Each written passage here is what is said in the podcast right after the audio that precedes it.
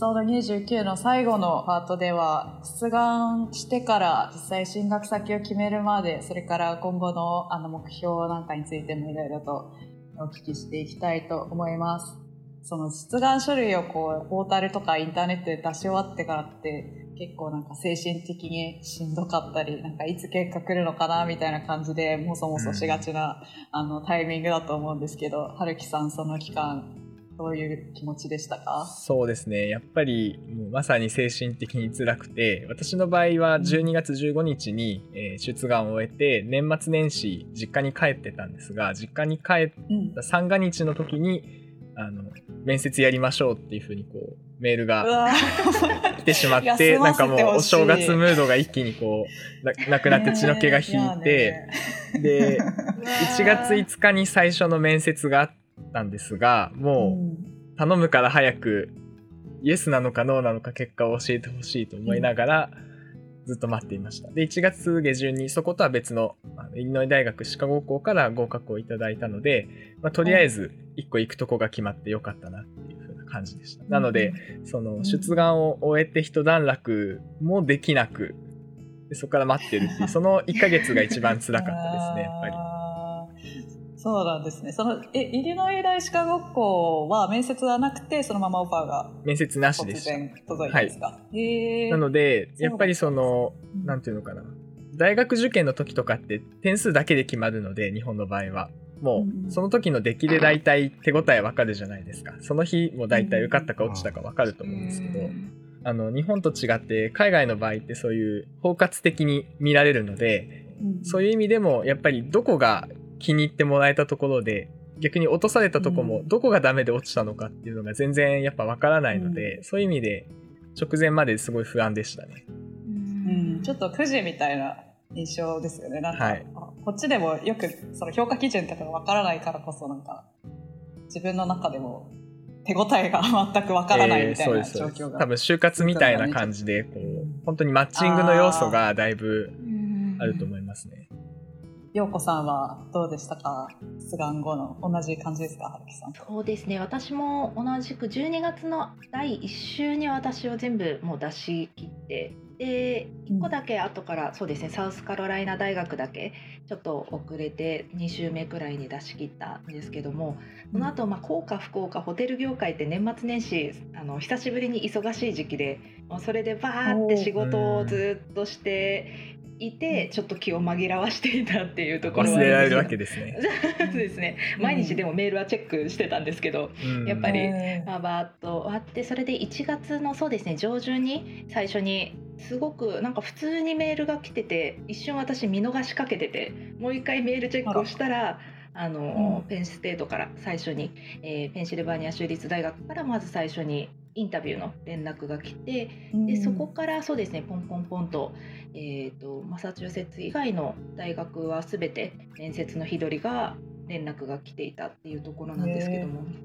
すごくあの日本にいると難しいのがその時差の関係でちょうど真逆なので、うん、連絡が来て、面接のいい時間帯選んでっていうのが来ると、もう他の学生に全て取られた後なんですね。その時間枠が。だいたい自分が時間的に見てあの連絡すると大体その時間もう無理っていう返信が返ってくるっていうのが結構あのほんもうどこでもいいから入れてくださいって逆に私返してたんですけども。もうなので大体面接は真夜中のそれこそ1時とか2時とかの時間に大体設定する形にはなってしまってたっていうのはありますね。でそうですね。そこから、えーと、1月の頭に一番最初に、えー、Zoom で面接をして、まあ、その後23個続けていたんですけどもやっぱりその面接が Zoom でパッと画面が出た瞬間に23名だと思ってたらペンシルバニアステート大学はですねもう画面全部埋まるぐらい教授がいらっしゃって。いや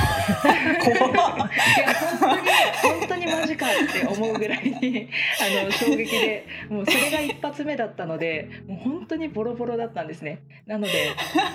あ、これは絶対に落ちたっていうふうに、はい、思ってもう周りのまあ、アドバイザーだったりとかあとは友人で英語喋れる子とかあとは、まあ、アメリカにいる子にちょっとお願いしてインタビューの練習させてもらったり、うん、YouTube で結構その質問事項とか本当にジェネラルな一般的なものではあるんですけどこういう質問があるよみたいなのがあったので、もう実際にそれで一人でひたすら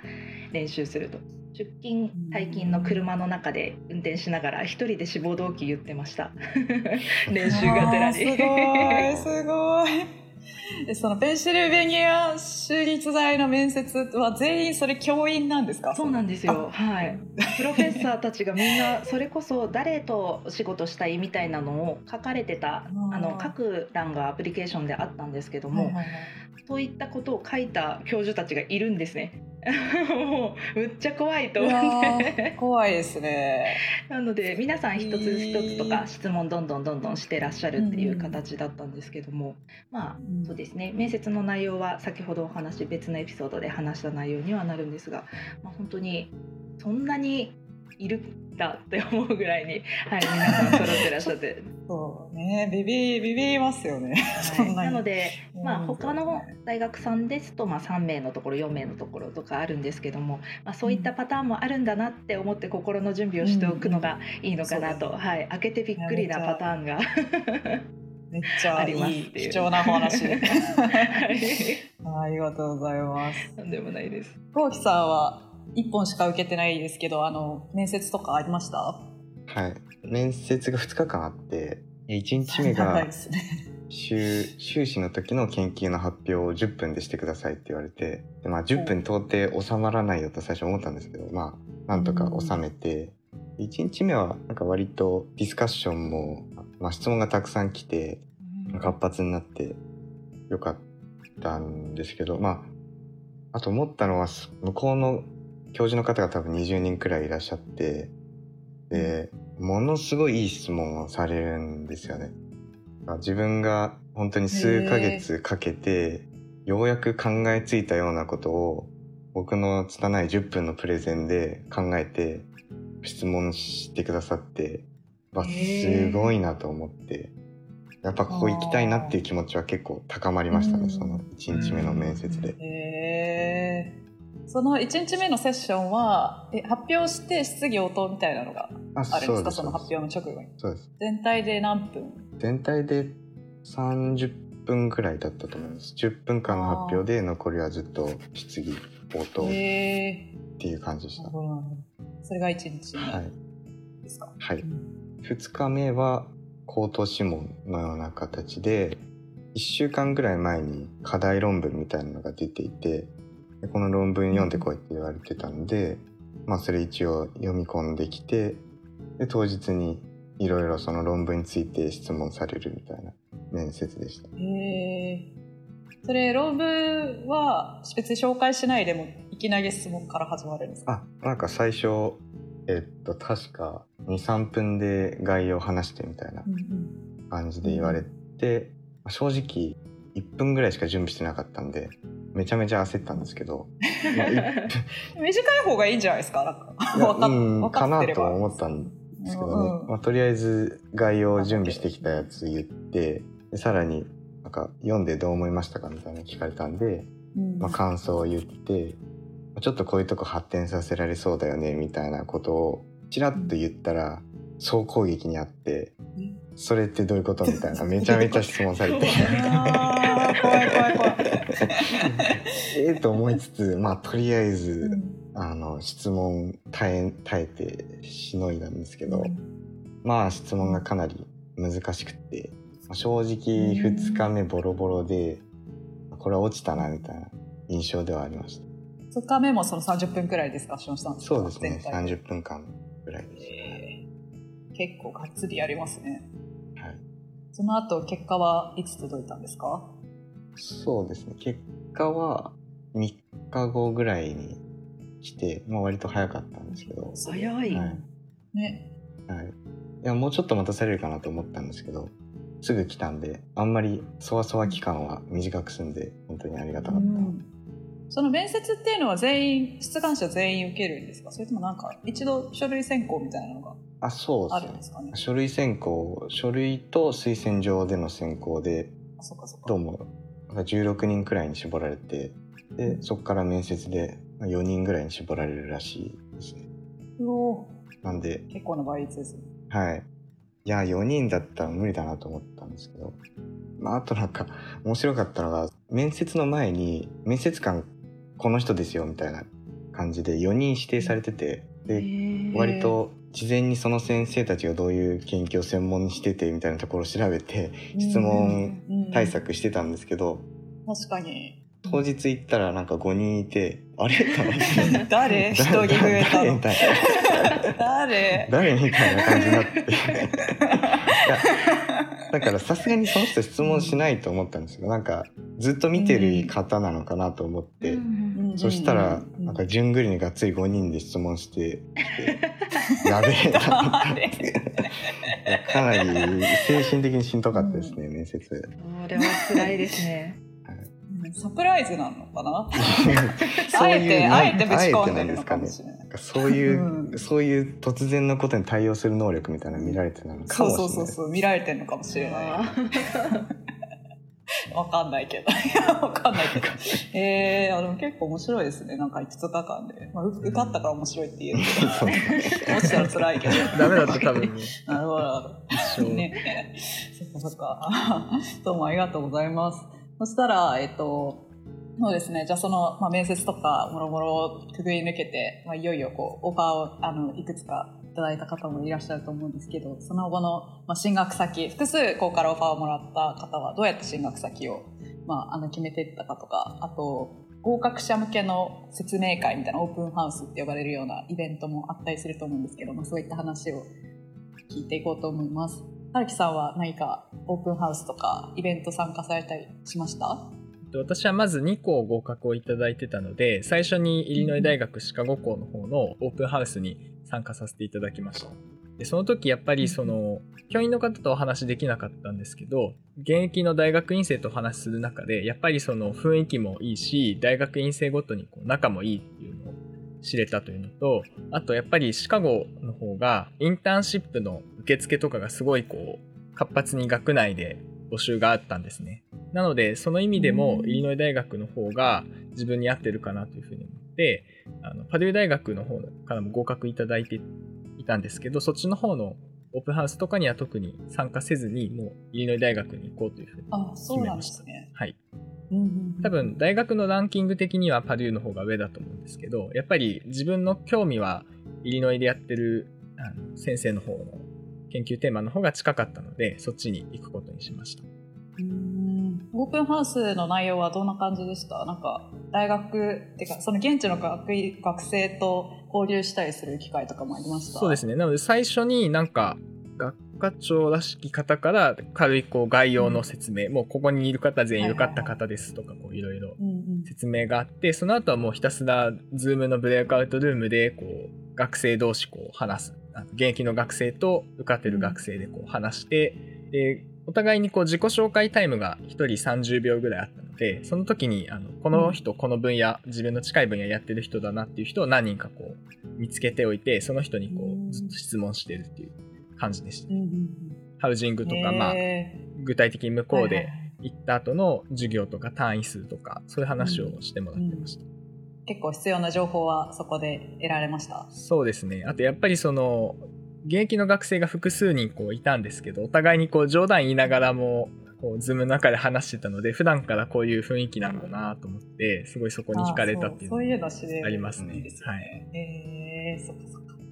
陽子さんはどうやって進学先選びました？はい、えっ、とですね、私がまあもともとそのオープンハウスっていう文化を知らなかったっていうのもあったんですけど、うん、実は。そこなので、えっ、とオファーをいただいた後に関しては基本的にアドバイザーの方とかあとは教授の方からその実際の大学の中の雰囲気だったりリサーチまあ、アドバイザーとして一緒に勉強したい人一緒にまあリサーチをしたい人についての口コミっていうんですかね。先生方結構世界が狭いので、うん、あのお互いを知ってる方が多くて、うん、なのでこの大学ではこういった傾向があるよとかこの先生のところはこういった傾向があるよっていうのを、まあ、直接そのさまざまな教授陣から聞いてました。でもともとそのフロリダに行こうっていうのがあったっていうのもあるんですけれどもそのフロリダのもう教授たちに実際に、まあ、こことここを受かっているとこの中で私のリサーチエリアはこれなんだけれども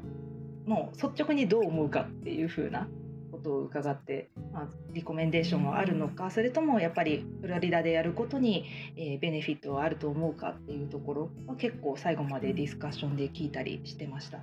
とはまあ日本から実際に客員教授として行った先生とかもいらっしゃったので、まあ、それぞれの大学の雰囲気っていうものを実際に日本人の目から見てこうだったよっていうのを知れたのも結構プラスになったのかなと。でただまあその中でもあの大きかったのがそのペンシルバニア州立大学の場合は最後の合格のお話をいただいた時がもう一回インタビューやるから来てねって言われて2回目のインタビュー、まあ、最初にさっきも話した通りボロボロだった面接が、まあ、そこだったので、はいはいはい、通ったんだと思って、はい、もうすごいそこはもう練習して他の大学も終わった後だったのでもうガッチガチに固めて挑んだんですね。で蓋開けたらコングラチュレーションみたいな受かったよあなたってそこで言われて 最初私意味が分からなくて聞き返したんですよ思わず「え？っ?」て言って。そしたら指導教官たち爆笑してて「今の面接だと思った」みたいな、まあ、あの実際に直接伝えたくてこういった形で時間を持ちましたと。でそこでオープンハウスみたいな形で全部の、まあ、どんなオファーがいただけるのかだったりとか、まあ、授業の内容だったりとかっていうのを全部ご説明いただいて。そういったやっぱり一人一人にそうやって対応してる大学っていうのがそこだけだったのでそれが結構こうグッと。でプラス、ね、あそれはきますね。はい、あうまいなって思ったんですけどすごいその,、あのまあ、オファーの仕方もそうですしこういったことがあって、まあ、これから、まあ、何かあったらいつでも相談してねっていうその指導教官との、まあ、距離の近さっていうんですかねそういったものも感じられたっていうのはすごい一つプラスにな要素になってました。はい。なんかホスピタリティが分かってる大学ですね。そうですね。まあでも最終的にはやっぱりそこを経て、まああの他の今までの教授の方と話した上で、さっき一番最後に。えー、と違うエピソードで話してたんですけどそのプログラム包括的なプログラムの中で自分がドンピシャに学びたい学部、うん、まあ、それがホスピタリティ以外の学部なんですけれどもそれがペンシルバニア州立大学にはあってなおかつそれをもう学部自体がそこで学ぶこともサポートしてくれるっていうのはその会話の中でしっかりできたっていうのはすごく大きくて、うん、はい、そういったところも含めて最終的に決定したっていう次第です。なるほど最後にこうきさんに聞いていきたいと思います。はい、あのオファーをいただいた後どんなイベントがありました？そうですね。まあオファーは僕一つしか受けてなかったのでもうすぐ承諾して、えっと、出願する時に第1第2第3志望みたいなのを書かされていてでどうもその合格するとどこに入るかが決まるわけではなくてとりあえずお金をあげるよっていうところだけが決まっていてでそこからは自分で、うん、まあ第3希望まであるんだからまあちょっといろんな人と話して決めてねみたいな感じだったので、まあ、いろんなラボの、まあ、当然指導教官 PI の方と話したりあとは数人のポスドクと話したりそれから博士の学生34人話してで各研究室の雰囲気みたいなのを知ってまあ最終的には結局第一望のところにを選んでそこに行くっていうふうに言いました。それはなんか決め手になったのはやっぱり研究テーマなんですか？学生の雰囲気とかも含めてなんか総合的に良かったまあそうですね。はい。研究テーマが大きいかもしれないです。自分のやっぱりやりたかったことなので。うん、なんで、ほぼ最初から第一志望に行くって決まってはいたんですけど、まあせっかくいろんな方と話せるチャンスだからと思って、まあ、いろんな人にメールを出して、うんうん、アポを取って話を聞きました。うんじゃあ最後に、えっと、皆さんに今後のその進学してからのキャリアのイメージとかこんなことやってみたいなとか学位取った後こういうことしたいっていう将来の夢とかビジョンをもしあればぜひお話しいただければと思います。春樹さんは卒業後もしくは在学中の目標とかありますか？はい、えっと、まずせっかくこう研究の時間が伸びたので、えっと、渡米後はもう精一杯物理学の研究を進めたいと思います。で、えー、修了後は物理の研究で身につけた数理的な感性を活かせる仕事金融とかデータサイエンスとかそういう分野に進みたいと考えています。で特にあのやっぱりパートナーにすごいこう遠距離になってしまうことで迷惑をかけてしまうことが多いと思うのでなるべく早く終了して経済的に安定した状態にできたらいいなと思っています。大事です。ちなみに、あれですか、あの、その留学中は、そのパートナーの方は日本に滞在して、春樹さんだけ渡米する感じですか？そうですね。なので、もう、うん、あの実は6月に入籍をするんですけど6月にこっちで結婚を 6月にあの籍を入れて結婚した状態になって、向こうにすぐ渡米するっていう形になってしまうので、やっぱりそのビザの関係とか金銭的な問題をクリアしないと一緒に住めないと思うんですね。なのでなるべく早くあの就職を決めて経済的にも精神的にも安定した状態になれたらいいなと就職はアメリカを考えてるんですか？そうですね。ちょっと昨今あのビザが厳しいっていうふうに言われてるので不安ですが現時点ではあのアメリカでの就職を考えています。いいですね。じゃあ陽子さんはどうですか今後のキャリアプランどう考えてますか？はい、えっと、そうですね。私はこの博士課程っていうところも一つの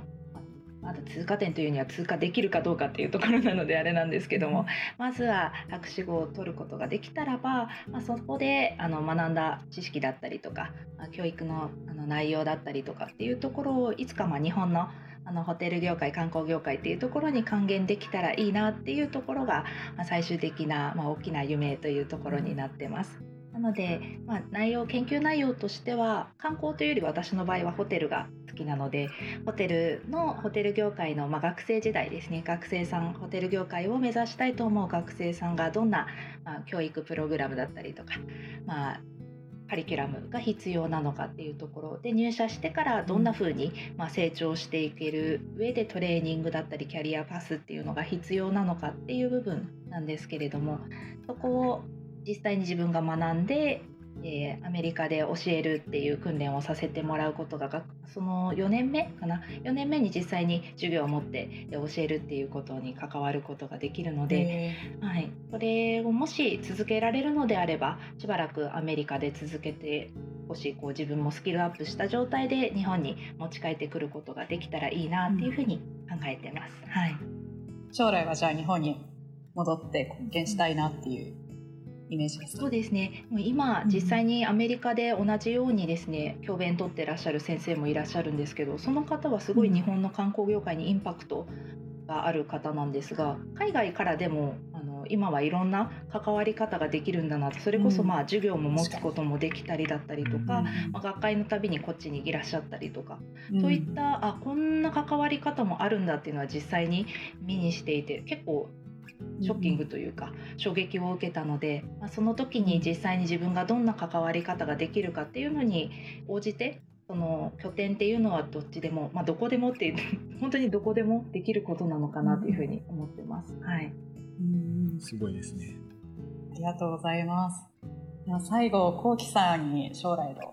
夢を聞きたいんですけど、はい、どう？キャリアプランどう考えてますか？正直僕の場合はあんまりやりたいことが決まっていなくてで、まあ、いつ決められるんだろうっていう焦りみたいなものあるんですけどまあ決まるまではいろいろ新しいことにチャレンジし続けていきたいなとは思ってます。で割と海外に留学される方特に博士での方はなんか自分のやりたいことがすごい決まってるっていう印象が、まあ、僕の中でもあるし割と思われてるんじゃないかなとも思うんですけど、うん、まあ、自分は全然そうじゃなくてなんか割ととりあえずやってみたいぐらいの気持ちで言ってるので、まあ、そういう人もいるんだっていうのはちょっと知ってもらえたらいいかなとは思ってます。でただその今のところ研究を続けたいっていう気持ちはあるので、まあ、それを、ま向こうの多分 3, 3年半ぐらいになると思うんですけどその3年半で思いっきり研究をして、まあ、その後自分がどう思うかっていうところで進路を決めていきたいなと思ってます。はい、ありがとうございます。じゃあ最後に、本当に最後の最後なんですけど、えっと、皆さんに一言ずつ、あの、今年受験する人とか、これから海外の大学院考えてる人に向けて、一言ずつメッセージをいただきたいんですけど、じゃあ春樹さんからお願いできますか？はい、えっと、正直大学院にあの留学するっていうのは誰にでも勧められることではないので、えー、何回も何回も心が折れそうになることがあると思うんですけど自分の夢を忘れずに頑張ってください。以上です。はい。陽子さんお願いします。はいそうですね社会人留学の場合は仕事のキャリアだったりとかもやっぱり仕事の内容だったりとかあとは特に女性だと家庭だったりとか子育てだったり本当にさまざまな制約で悩むこともあるかと思うんですけどもやっぱりやってやらずに諦めるよりはどうやったらそれが可能になるのかなっていうふうに実の自分がこう納得できるような形に、えできるのがやはりベストなのかなと思うのですごくいろいろ悩むこともあるかと思うんですけれどもまずはやってみたいじゃあそのためにはどうすればいいのかな何のためにやるのかなっていうところを、え常に考えながら楽しんでできたら一番いいのかなと思ってます。以上です。はいじゃあ最後にこうきさん一言お願いします。はい海外大学院への留学って結構なんかハードルが高いって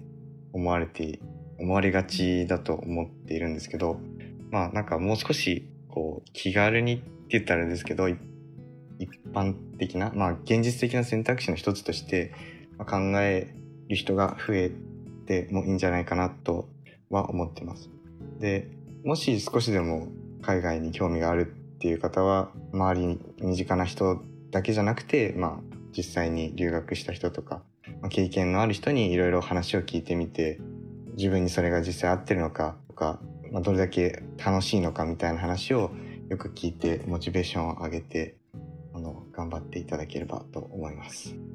はい、3名のゲストの方今日はどうもありがとうございました。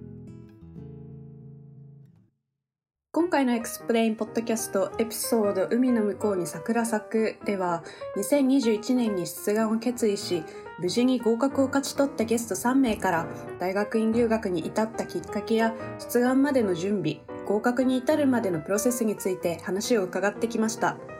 XPLANE が運営する Slack コミュニティには今回のゲストの方以外も社会人経験を得て留学している方が参加されていますし大学院留学関連のキャリアイベントなども開催したり情報発信もしています。海外大学院留学を検討中の方や現役海外大学院生とオンラインでつながりたい方はぜひ交流しましょう。